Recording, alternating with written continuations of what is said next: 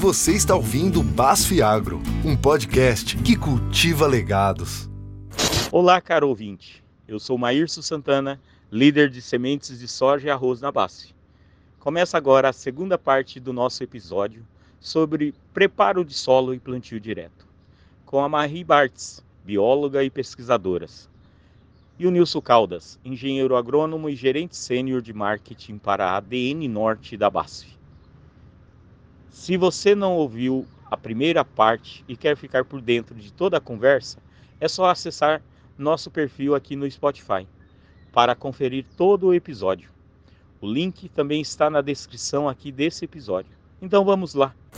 O Marie, muito importante esse tema que você trouxe do, dos benefícios do plantio direto, né, que está ligado à manutenção de matéria orgânica, à não erosão do solo, redução dessa erosão, é, os benefícios econômicos que você é, colocou é, como combustível, apesar de tantos pontos positivos, é, ainda temos um monte de agricultor que, que opta pelo plantio convencional. Você citou aí o caso é, de alguns agricultores em Portugal, mas nós temos no Brasil várias regiões que ainda empregam né, o manejo convencional, arado, é, queima dessa matéria orgânica. Quais as barreiras que você enxerga na hora que você está tra trabalhando aí com a difusão, com a pesquisa do plantio direto no Brasil? É, o que a gente enxerga aí de, de dificuldade para essa adoção seja amplamente adotada. Para apresentar para o público como é que é o nosso cenário também no Brasil, né, das nossas áreas de culturas anuais, incluindo integração lavoura-pecuária, a gente tem em torno de 60, 65, 70% sob plantio direto. E eu estou dizendo plantio direto, não sistema plantio direto. Sistema mesmo é de 10 a 15%, se for muito. Tá? Então, mesmo no que a gente tem de adoção de plantio direto, a gente tem muito ainda a melhorar, considerando o que rege os pilares. E aí depois a gente tem mais 35, 40% que é o pessoal ainda que faz o convencional, né? E, e as barreiras. Eu, uma delas, uh, que parece ser a mais visível no Brasil, uh, Maírson, isso é um pouco diferente do que existe aqui na Europa, mas no Brasil o que eu percebo é uma visão imediatista é aquele, hum. é, o, é a produtividade, é o. A gente, assim, sou filha de produtora, eu trabalho na Federação Brasileira do Sistema Plantio Direto, né, são, são todos produtores que estão participando lá, a gente entende, a gente sabe da importância que a gente precisa sobreviver, precisa né, ter o nosso recurso anualmente, só que esse imediatismo ele vai comprometer o recurso solo, né? Então é uma visão muito assim, é, produ é produção a qualquer custo. Então hum. isso é, um, é, uma, é, um, é uma das barreiras que, que eu percebo que é problemática. Uhum. A outra, e aí eu não, não, não tenho, eu não coloco culpa em, em, em, em específicas pessoas, porque tudo é uma, é uma autodependência, é um circuito que precisa de todo mundo estar se ajudando, e aí eu coloco a sociedade, o agricultor e o governo como ferramentas que precisam estar trabalhando junto para a gente conseguir ter sucesso e conseguir adotar essas boas práticas. Então, o governo, através das políticas né, agrícolas que incentivem esses tipos de, de, de, manejo, no Brasil a gente já tem o programa ABC, tem algumas iniciativas que, que estão disponíveis, mas eu penso ainda que há pouco. Foi aprovado há pouco tempo também aquele, né, a lei dos, dos pagamentos por serviços ambientais, que está já engatinhando, que é um bom, é um, é um ótimo caminho para quem faz bem feito, né, ser recompensado Perfeito. pelo aquilo que faz, mas também a gente precisa ter uma sociedade que está apoiando e está valorizando aquilo que a nossa agricultura faz de bom, né? Então é um, é um, entende? É um, é um, é um é contexto todo uh, que precisa estar tá trabalhando junto. Que esse contexto também não muda com o que eu vejo aqui na, aqui em Portugal, mas aqui em Portugal eu consigo falar para vocês que a maior barreira ela é principalmente cultural. É ainda uhum. de, sabe, de sempre fizemos assim, sempre deu certo, tanto assim que a visão deles, que nem cover crops para a gente no Brasil, a gente não, né, ela, ela é para ficar na superfície do solo, para alimentar o solo e para proteger o solo contra erosão. Aqui na Europa, cover crops elas são todas incorporadas, porque elas devem adubar, Olha. ou seja, você todo aquele trabalho que está começando a fazer com a estruturação, quando você incorpora, você já destruiu, já fez tudo e você queimou rapidamente todo aquele material orgânico, né? Então é toda uma visão, é, é bem mais complexo de, de se conseguir trabalhar como aí no Brasil, que eu acho que a gente já avançou em algumas dessas, dessas barreiras, sabe? Então, os agricultores já têm uma consciência maior. O que uhum. falta mesmo, acho que alguns ainda perceberem que sim, a gente pode ter uma, precisa ter uma produtividade, mas a gente precisa também pensar um pouco mais no recurso solo para manutenção e cuidado dele. Eu vou complementar exatamente no primeiro ponto que a Marie trouxe, que é essa questão da pensamento imediatista. Eu trabalho né, 20 e poucos anos com agricultura e fui agrônomo de campo, então eu tenho muita, assim, essa mesma leitura da Marie. E, e, e, lá no SESB, quando a gente discute essas questões de alta produtividade, como eu comentei, a gente fala muito sobre, sobre o sistema de plantio que a Marie colocou, que ele envolve uma série de, de de culturas ali, ou em sucessão, ou em cultura de cobertura, ou mesmo em rotação, e que não é uma estratégia de curto prazo. Vou dar um exemplo aqui, né, que não as pessoas entendam o que eu estou querendo colocar. É, muitos agricultores de algumas regiões conseguem fazer 100% da lavoura dele soja e milho safrinha. Do ponto de vista econômico do ano, é maravilhoso. Né? Dificilmente algum país do mundo vai conseguir produzir é, 12, 13 toneladas por hectare dessas duas culturas. Se você somar as duas culturas, vai dar esse, esse valor que é assim absurda a quantidade que é produzido por, por, por ano ali na sequência, né? safra e safrinha. Mas você pode ter certeza que essa, essa sucessão de safra e safrinha, ela não é o melhor para a produtividade. Com relação à produtividade, por exemplo, de soja, se ele tivesse um sistema em rotação, com cultura de cobertura, com pensamento mais de longo prazo, provavelmente o resultado para uma cultura individual ele seria muito maior. Então o produtor tem que ele tem que pensar, por exemplo, tem mil hectares, eu vou fazer 100% é, soja e milho safrinha, talvez ele deixasse ali 20% da área para ele trabalhar no sistema e aí ao longo do tempo ele vai fazendo a rotação. Entendeu? É algo que é difícil de ser trabalhado, porque tem uma questão econômica em cima da mesa. Mas é, bate em linha com o que a Marie trouxe. O Nilson, é. você citou num ponto importante aí. Eu vou fazer uma pergunta para você e depois eu vou fazer uma pergunta para a Marie, é, meia polêmica aí, que uma vez eu vi o seu Herbert é, quase brigando num, num evento por causa do plantio direto. O, o Nilson, o, quando o agricultor opta por plantio direto e existe aí no mercado muita gente falando que tem um semi-direto.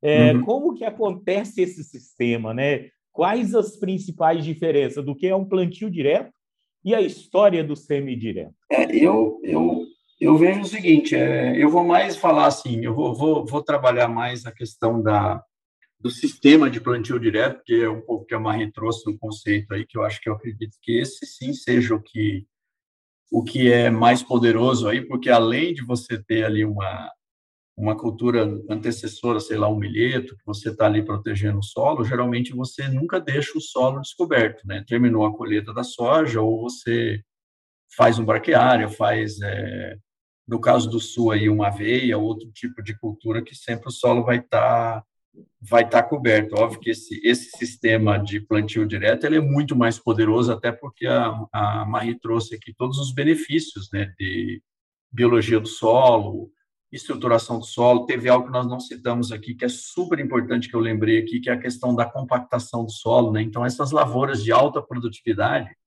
todas elas, quando a gente faz a medição lá de compactação, ela está abaixo de 1,5 megapascal de, de compactação.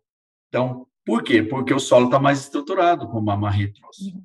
Agora, quando você vai para o outro lado, Maírcio, desse semi, né, plantio direto, eu acredito que ele tem o benefício dele, mas ele não ele não consegue é, assim se, se comparar com o sistema de plantio direto completo, porque ele não ele não cumpre algumas etapas, né? Porque você deixa ali o solo coberto durante um período muito curto e aí você já entra dessecando e plantando. E depois no, depois no, no pós, no, no manejo ontonal, às vezes o solo fica descoberto lá, com pouca cobertura. Então, assim, não tem como comparar. Certamente um solo descoberto, mesmo que você não mexeu ele ali, ele está recebendo a insolação, ele está recebendo chuva e, e a, os processos de intemperismo ali, o solo vai se, vai se erodir, vai e alguns micro-organismos que estão ali naquela camada mais superficial vai morrer com a temperatura altíssima que a gente tem aqui no Brasil, entendeu? Então, se eu tivesse que resumir a minha prosa aqui e interferir, né, na passar uma mensagem para as pessoas que estão escutando é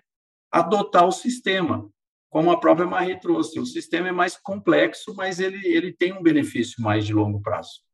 Em linhas gerais é isso. Daí eu passo para para a Maria, não sei se é ela que vai seguir a mesma pergunta, se você vai mudar a pergunta é, para ela. Para a Maria, eu vou complicar a vida dela aqui. Ah, vez, vamos lá. Nós estávamos. É, é, estava o, o, Fernando Cardoso Penteado e seu Herbert rodando o Mato Grosso, né? há muitos, muitos anos atrás. Eu é. era um jovem agrônomo lá vendendo semente de arroz, sementes de soja e muito envolvido com o plantio direto ali, com os trabalhos do CIRAD, né? Uhum. E aí, o, o seu Herbert e o, o, o, o, o Fernando começaram num debate com um agricultor que ele não fazia plantio direto. Né? E não fazia, uhum. e ele falando que fazia e coisa e tal, porque no final da colheita da soja, a gente não enxergava nada, zero de palhada, zero da cultura anterior. E, e, o agricultor da área alegava que o plantio direto dele tinha funcionado porque a cultura da soja tinha sido estabelecida sem o revolvimento do solo. Né? E o, o, o, o, Fernando né, falava assim que é, aquilo era apenas uma redução de custo, que o benefício era pouco, né? Como que a gente consegue é, levar essa tecnologia estruturada para o campo e, e o que nós estamos fazendo no Brasil de forma geral? É plantio direto ou foi uma técnica para reduzir é, custo, porque agora a gente tem é, herbicidas e melhor controle, a gente tem o entendimento do operacional, isso que você citou, né? As primeiras máquinas vieram importadas, mas hoje a gente tem uma indústria muito forte que consegue é, entregar equipamentos, que consegue operar aí com, com matéria orgânica, uma camada de, de palha após dessecar, toda essa dificuldade operacional do plantio direto. É, na prática, estamos fazendo plantio dieta ou estamos reduzindo o custo?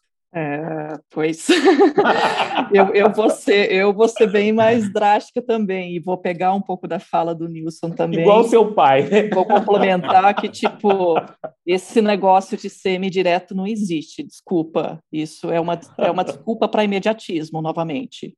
Porque o pessoal dá, fala, ah, vou dar aquela mexidinha.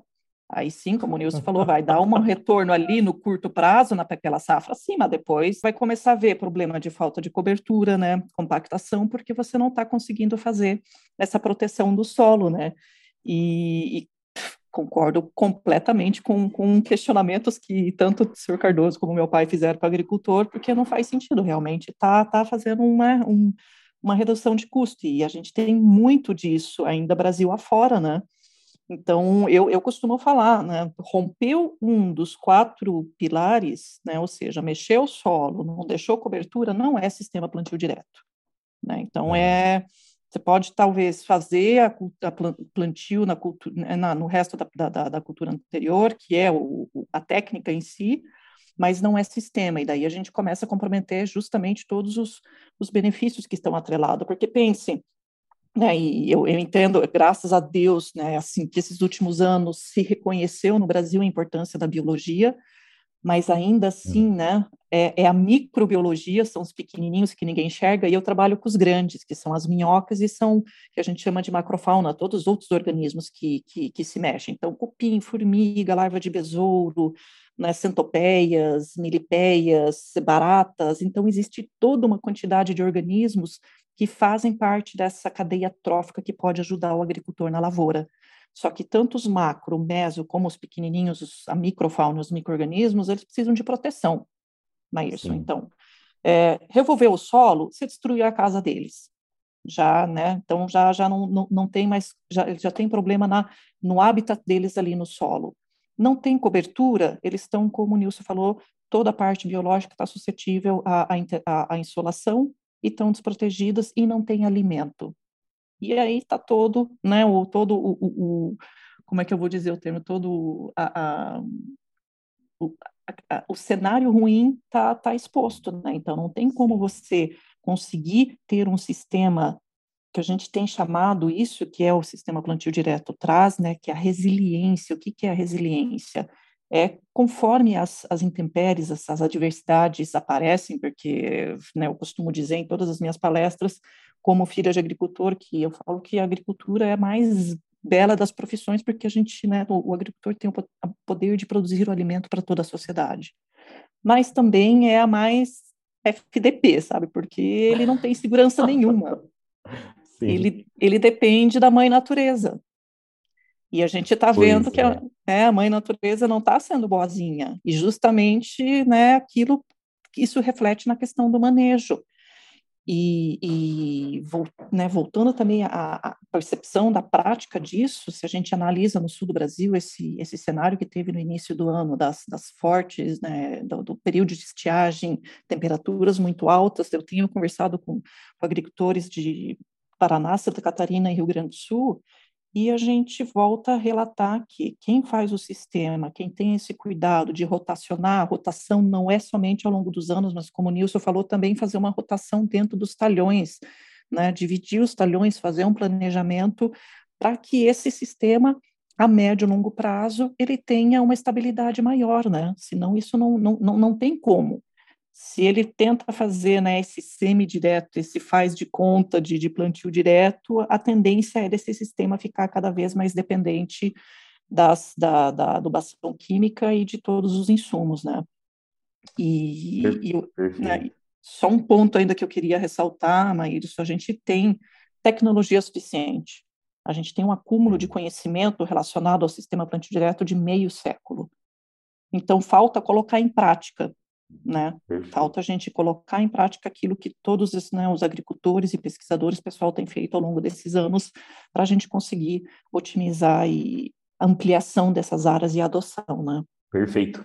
Muito bom comentar desses pilares é, que, que é, constrói o sistema do plantio direto e principalmente por atenção nessa questão do adensamento do solo, né? Não tem matéria orgânica da cultura anterior.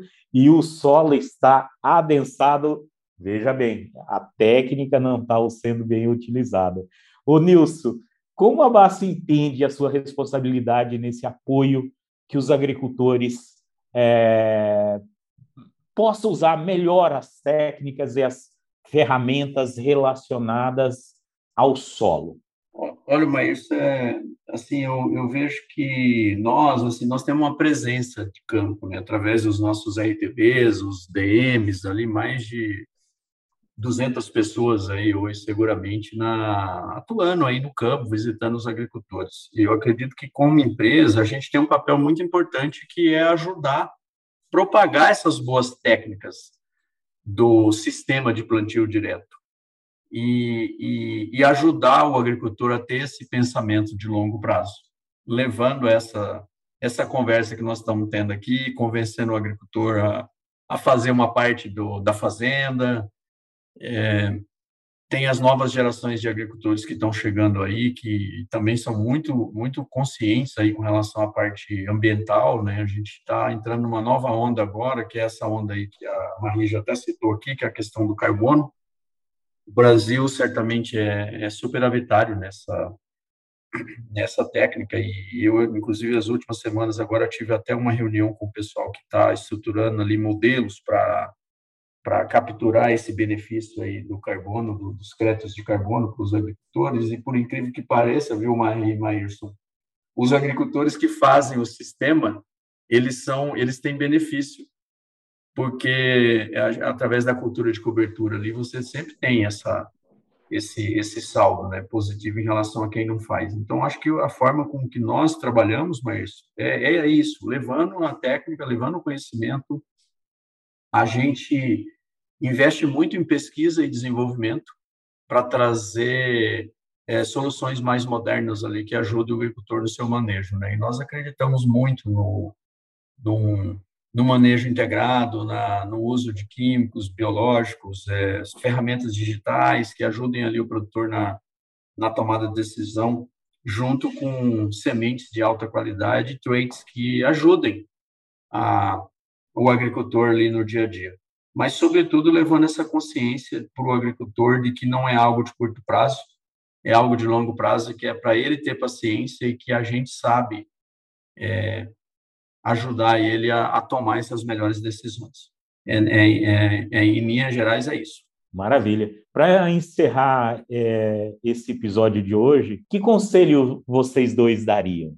Então, para mim, assim, o, a, a, dica, o conselho é realmente pensar de uma maneira sistêmica dentro da, dentro da lavoura. Né? Então, você Óbvio que vai, tá, tá, como você colocou aqui, está tendo muita colheita e o estabelecimento da safrinha, que é super importante. Mas além de pensar nessa safrinha, eu já pensaria na safra de verão desse ano e na safra de verão do outro ano. Pensar, então, quais seriam a, o sistema de rotação de cultura que ele poderia estabelecer dentro da lavoura, qual que é o sistema de as, as culturas de cobertura que ele poderia utilizar na lavoura, ter aí uma boa análise de solo para em camadas até mais profundas, né, 50, 60 centímetros, para detectar se tem alguma coisa que precisa corrigir, ser corrigido ali com relação à fertilidade do solo, principalmente questões de alumínio, é, e, e, obviamente, tentar trabalhar essa questão do longo prazo, que eu já coloquei várias vezes aqui. Então, assim, não pense só no ano onde você está trabalhando, pense nas gerações futuras e e aquilo que você quer deixar para para gerações posteriores. A gente vai precisar ter esse pensamento de longo prazo para que a gente consiga realmente manter um sistema sustentável e que ele se perpetue ao longo do ao longo dos anos. E em, em geral é isso. Então pensar no no planejamento de médio e longo prazo da, da sua propriedade. Passa então para a Marie para ela complementar. Obrigada, Nilson. Bom, você falou quase tudo também, assim, eu, realmente o ponto do planejamento a médio e longo prazo, acho que é um dos pontos mais importantes. Né? E eu, como uma, eu sou irredutível quanto ao, né, a proteção e o cuidado do solo, então o máximo de cuidado, proteção, né, e a, e a gente conseguir alimentar esse solo e toda a vida que está nele, vai ser dessa forma que a gente vai conseguir manter esses sistemas agrícolas para as nossas gerações futuras, né? Então é, é, que o agricultor pense um pouquinho mais assim. É, é, eu sou muito emocional, Maírcio e Nilson, né? Eu pense com o coração, porque a gente precisa pôr um pouco mais de coração, né? E de, de emoção naquilo que, que a gente faz e saber que, que, né, que a agricultura ela, putz, ela, ela, ela sustenta toda a sociedade, só que a gente precisa cuidar do solo para que que ela possa né, estar disponível e, e produzir os alimentos para gerações futuras. E, enfim, eu acho que seria mais, mais nesse sentido. Maravilha, Marie, que bacana conhecer toda essa história né, do plantio direto, é, do legado da família Bartz.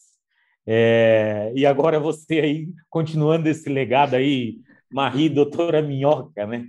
Mas pois. foi um prazer contar com, com sua presença aqui conosco é uma maravilha, né? A gente é, é escutar o que aconteceu por trás dos bastidores aí. Teve uma família que suportou, teve muito sofrimento, teve o que você comentou, financiamentos para pagar, né?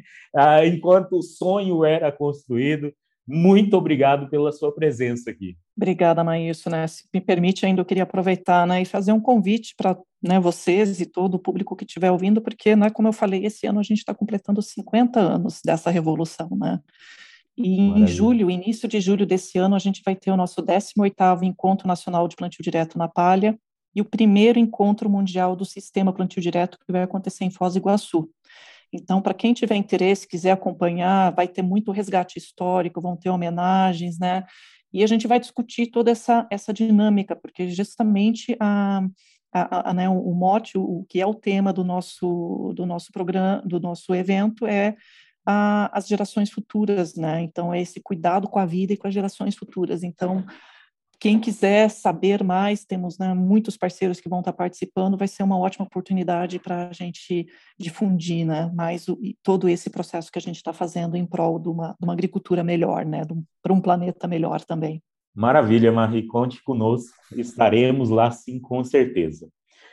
Nilson, obrigado, meu companheiro aí, foi um prazer falar com você e ter você nesse bate-papo. Obrigado, Maírcio, obrigado, Marie, foi muito bom, né? É bom a gente saber que o Brasil é, é cheio de histórias poderosas aí da agricultura, eu tenho certeza que essa história do plantio direto, ela realmente mudou a agricultura brasileira, e ainda temos espaço para continuar crescendo e, e, e, nosso país se tornar realmente ainda mais uma referência quando a gente fala em agricultura, não só em quantidade, mas em qualidade também. Obrigado. E assim chegamos ao fim de mais um episódio. O nosso muito obrigado a você, ouvinte, pela sua companhia no Basf Agro, um podcast que cultiva legados. Não se esqueça de seguir as redes sociais da Basf. Os links estão na descrição desse episódio. Um grande abraço e até a próxima.